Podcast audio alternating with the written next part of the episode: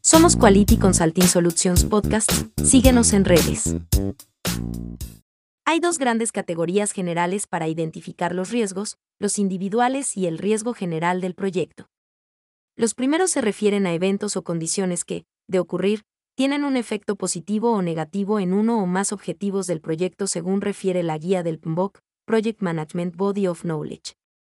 Esto rompe la tendencia natural de asociar lo negativo al término riesgo y, por otro lado, como menciona Omar Samaniego en su libro Gestión de los riesgos técnicos en la construcción, pone de manifiesto una realidad de muchos proyectos, que si no han desarrollado la capacidad de gestionar riesgos de impacto negativo, menos tendrán la capacidad de aprovechar las oportunidades, que son los riesgos de impacto positivo.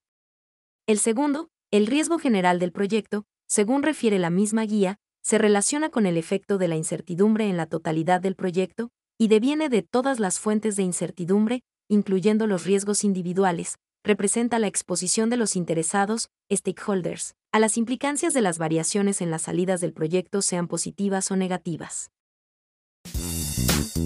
Somos Quality Consulting Solutions Podcast. Síguenos en redes.